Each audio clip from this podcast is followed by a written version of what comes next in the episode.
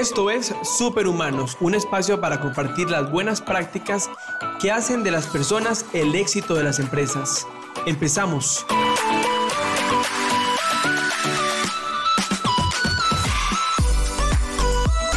Todo está conectado. Las oficinas de comercio exterior emprenden misiones para atraer inversionistas. Los inversionistas locales se enfocan en crear los espacios de trabajo donde esas empresas van a crear un ecosistema pero en todo esto hay personas creativas que se dedican a pensar cómo va a ser la experiencia de las personas adentro de estas grandes edificaciones. Esto es Superhumanos, un espacio viable gracias al apoyo de la Cámara de Comercio de Costa Rica. Soy Jacobo Riva y hoy nos acompaña Silvia Casas, una gran experta en el desarrollo inmobiliario. Silvia, bienvenida. Muchas gracias por esta invitación. Encantadísimo de tenerla. Muy amables. Silvia Casas tiene 25 años de dedicarse con un espíritu y con mucho ánimo a darle energía a los proyectos inmobiliarios en todos sus géneros. Hablemos de centros comerciales, hablemos de espacios de trabajo. Y bueno, justamente Silvia se ha enfocado en darle más energía a las oficinas en este país. Silvia, cuéntenos un poco, ¿cuál ha sido su experiencia? Bueno, después de vivir 23 años en Europa y poder intercambiar con profesionales de grande envergadura en el viejo continente, Em, regresé a mi país para encontrarme un ambiente en el desarrollo inmobiliario que se enfocaba muchísimo en construir edificaciones. Pero las edificaciones no tienen sentido si no han sido pensadas por qué se construyen y para quién se construyen. ¿Qué significa eso? Que em, se encuentran, especialmente en la capital de nuestro país, muchos edificios que se asemejan uno para el otro porque han sido construidos bajo los criterios de arquitectos y constructores. Son edificaciones de ladrillo o de cemento y varilla que no se diferencian. Con ventanas. Con ventanas, con ventanas. Sí, con ventanas, exactamente, eso sí. con ventanas este, que no se diferencian uno del otro ni en su ADN ni en su personalidad, porque no lo tienen, porque no fue pensado desde el inicio por qué lo vamos a hacer ni para quién o la necesidad de la comunidad alrededor de ellos. Ahora, ¿cómo se diferencian esas oficinas de antes a las de ahora? ¿Qué, qué, cosas distintas están pasando? Esa, esa pregunta es realmente fácil, porque la evolución de los seres humanos en los últimos 20 años y especialmente la aceleración de mm, el enfoque y de nuestras prioridades eh, acelerado por una pandemia de salud, Em, nos han llevado a reflexionar sobre la importancia o los aspectos importantes para nosotros. O sea, si estábamos muy enfocados hace 20 años en crear patrimonio, hoy nuestro patrimonio es nuestro bienestar. Entonces, hace 20 años se creaban edificaciones con amenities que em, eran absolutamente estructurales y físicos de un edificio. Por ejemplo, elevadores de alta velocidad, plantas de tratamiento de agua, comunicación este, de Internet rápida. Hoy en día hablar de eso es como hablar de un servicio sanitario. O sea, si no tienes un servicio sanitario en un edificio, un parqueo pues, bajo techo, no lo puedes parqueo bajo techo. O un parqueo bajo techo, por ejemplo. Parqueo bajo techo. O sea, ¿qué tipo de amenity es ese? O sea, si yo no voy a tener un parqueo, mejor no lo hago, especialmente si tengo oficinas.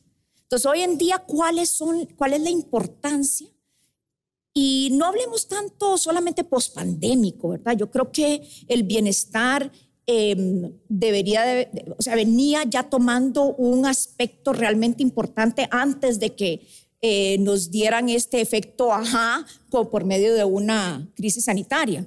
Este, estábamos pensando todo el tiempo en hacer algo bueno para nosotros, por lo menos en una hora del día. O sea, había los millennials y las nuevas generaciones ya traen en su ADN Em, no tanto arraigo a las cosas materiales, lo cual significa que tenemos que volver de nuestro desarrollo inmobiliario edificaciones flexibles que ofrecen ese bienestar a todas esas horas que pasamos eh, dedicándole nuestro tiempo creativo y nuestro tiempo eficiente a desarrollar conceptos de negocio para nuestras empresas. Ahora, entonces el gran insight es bienestar. Esa es la diferencia, ese es el componente relevante en este momento en los espacios de trabajo, que la gente esté bien. Absolutamente.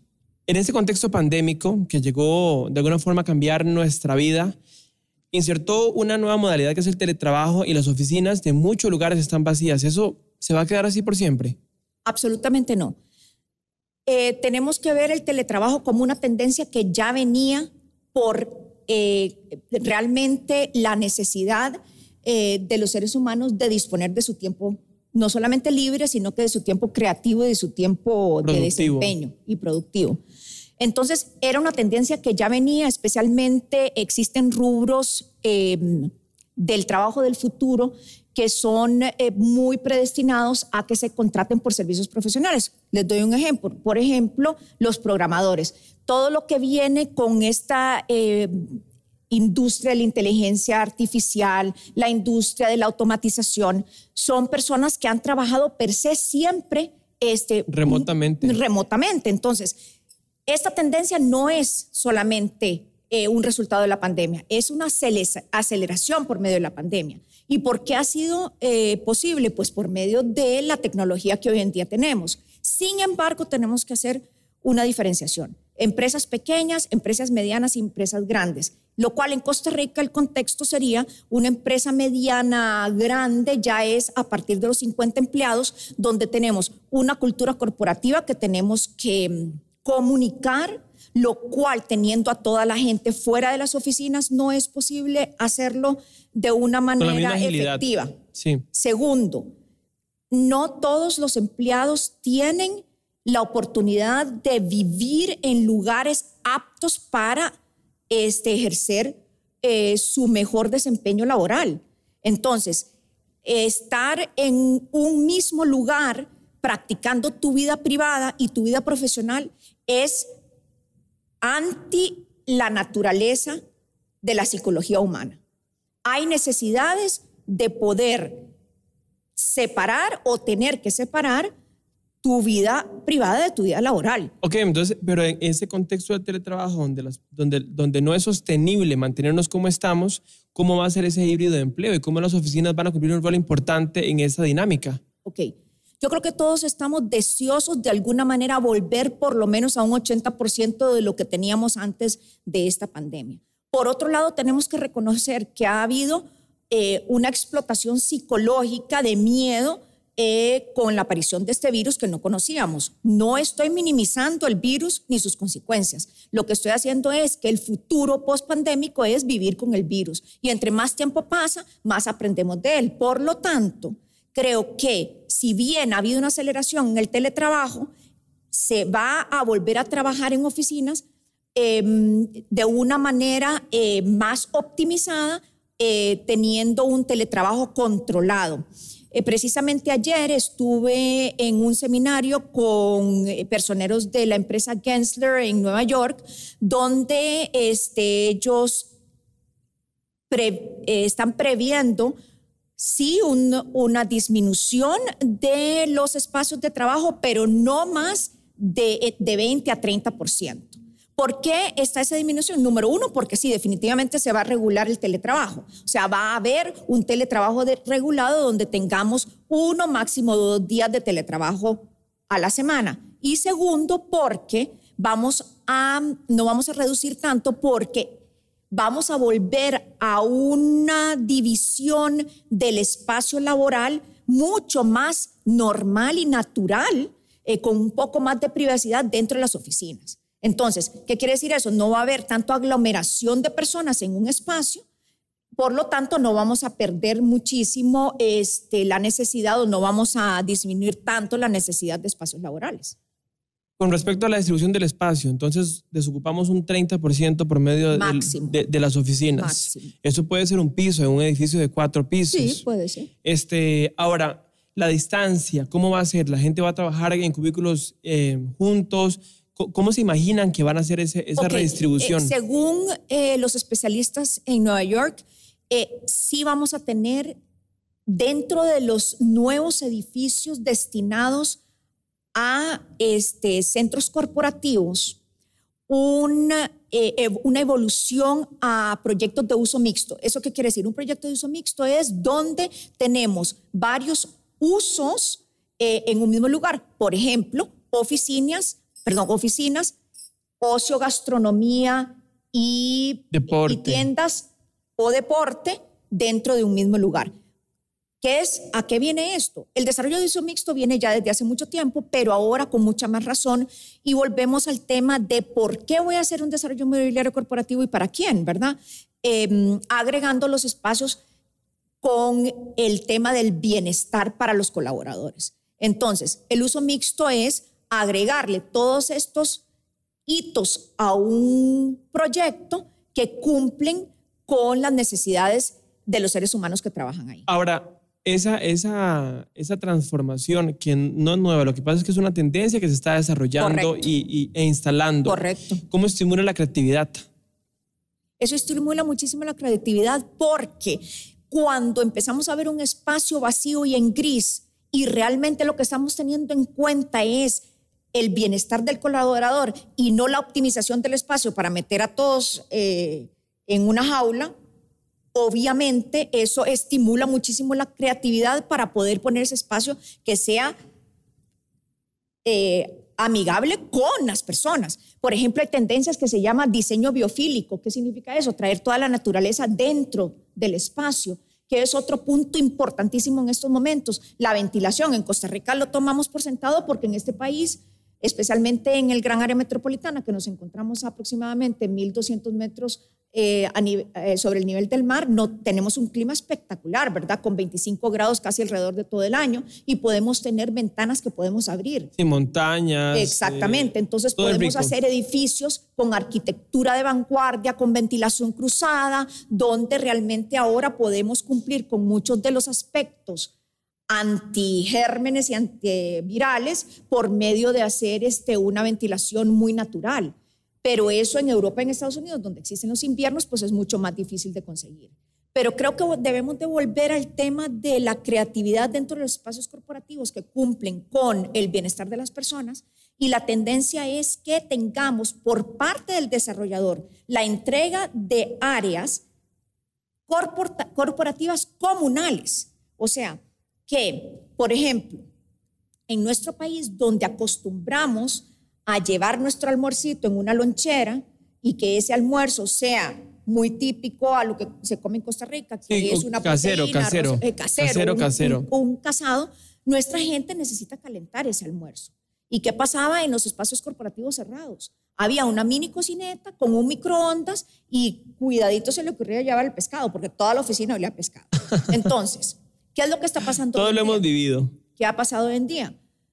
Estamos integrando espacios abiertos con naturaleza y en jardines donde podamos ir a tener una hora de relax durante nuestro almuerzo, un poco más distanciados, pero disfrutando de, este, de esa hora de reflejo interno que está acoplado con la, con la comida y que nos pueda renovar para la segunda parte del día. Sí, yo creo que, que las oficinas también adquieren un, un espacio de, de, de, descanso, ¿verdad? Nos ponemos a pensar en lo que hemos hablado en otros podcast, en otros episodios sobre las condiciones que tiene la mujer en el empleo, que tiene en, que tiene, en el teletrabajo tiene hasta tres o cuatro roles, es mamá, esposa, empleada y, y también le toca el cuidado de los niños. Este, entonces las oficinas se convierten más bien en un, en un paréntesis para poder salir de eso. ¿Cómo, cómo, ¿Cómo es ese rol que cumplen las oficinas del futuro en cuanto a la dispersión de las personas? Em, hablamos de uso mixto y precisamente ese es el tema del uso mixto. Poder integrar no solamente para el espacio corporativo, sino que para el público en general y la comunidad. Esto es muy importante porque estos desarrollos, especialmente cuando son em, de áreas de metros cuadrados eh, más arriba de los 50, 60, 70 mil metros cuadrados de área rentable, em, son, deben de ser parte de la comunidad. Debemos de hacer espacios también comunitarios y no solamente para el espacio corporativo.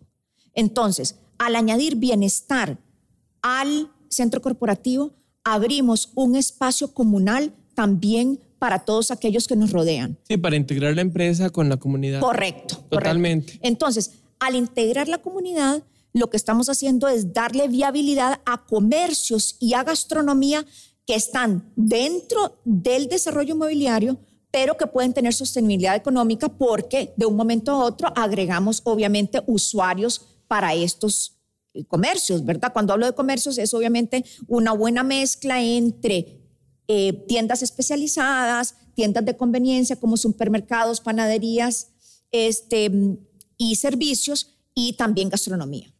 Silvia, en el desarrollo de las oficinas, no importa si son grandes o pequeñas, ¿qué características tienen que tener? Bueno, acordémonos que el enfoque es el ser humano, la, el bienestar de nuestros colaboradores. Entonces, obviamente lo primero es luz. La luz nos da vida. Después de eso, vemos el diseño biofílico. Traigamos la naturaleza dentro de nuestros espacios de, eh, laborales. Tercero, la ventilación. Importantísimo, estar en oficinas completamente herméticas en un país como Costa Rica realmente es un pesar, ¿verdad? Tratemos de integrar eh, sistemas y tecnologías donde nos permitan hacer ventilación cruzada, eh, ya que lo podemos hacer.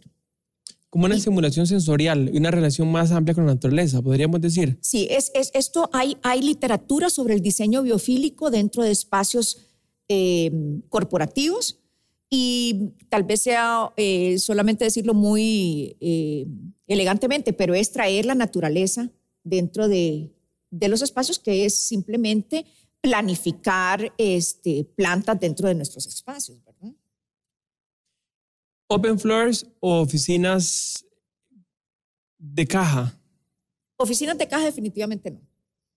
Open floors, de ahora, en adelante, absolutamente, pero tenemos que contemplar siempre espacios donde podamos tener un momento de concentración y de creatividad donde podamos meditar sobre lo que queremos crear, ¿verdad? Y esos espacios debemos de implementar en las oficinas. Eso en todos estos últimos 10 años donde se han realmente em, enfocado las empresas en espacios abiertos, no crean que ha sido por el bienestar de los colaboradores, ha sido porque era mucho más eh, efectivo monetariamente hacerlo, ¿verdad?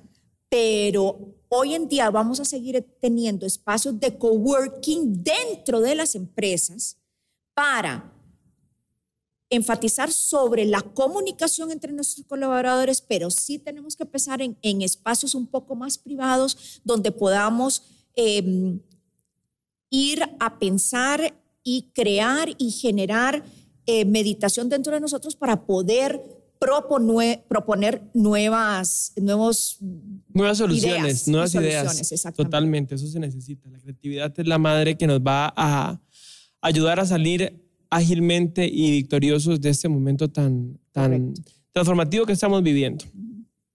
Silvia, ¿cómo se imagina el ecosistema ideal para trabajar? El ecosistema ideal para trabajar es un ambiente lleno de luz, lleno de plantas, eh, de áreas donde se tome en cuenta el color, eh, donde se tome en cuenta la altura de las, de, los, de las habitaciones destinadas a diferentes, em, diferentes labores, ¿verdad? Em, he enfrentado, especialmente en edificios eh, edificados hace 20 años, alturas de 2.8 metros, donde realmente se siente uno eh, presionado por ese, por ese cielo que se te cae casi encima. Pero 2.8 metros es lo normal. Eso es lo normal. Pero deberíamos de pensar en espacios un poco más altos en áreas corporativas. Importantísimo también es el sonido ambiental que se filtre o no se filtre dentro de un edificio corporativo. Si estamos en una calle altamente em, con muchísimo tráfico, eh, como estamos hoy aquí, por ejemplo. Ese, ese ruido ambiental disturba y no, no, debemos de, olvidar que ese ruido viene eh, con muchos gases que no son saludables para el ser humano. Entonces, ahí es donde tenemos que pensar en los tres rubros. Dijimos luz, dijimos este, eh, ventilación y dijimos plantas dentro del, de los espacios. Muy bien, muchas gracias. Muchísimas gracias a ustedes. Eh, fue un honor poder hablar de esta de esta rama de la industria, de esta especialización que yo tengo para poder colaborar con eh, el desarrollo inmobiliario corporativo en mi país. Muchas gracias Silvia, de verdad. Todo está conectado, la infraestructura incide directamente en la creación del empleo en las comunidades, sean empleos de servicios, empleos de manufactura o bien híbridos, pero todo coexiste en un lugar común, las oficinas. Si Clark Kent se hubiera convertido en superhumano cuando bajaba al lobby de su edificio, usted y yo no estamos tan lejos de divertirnos en las oficinas donde trabajamos.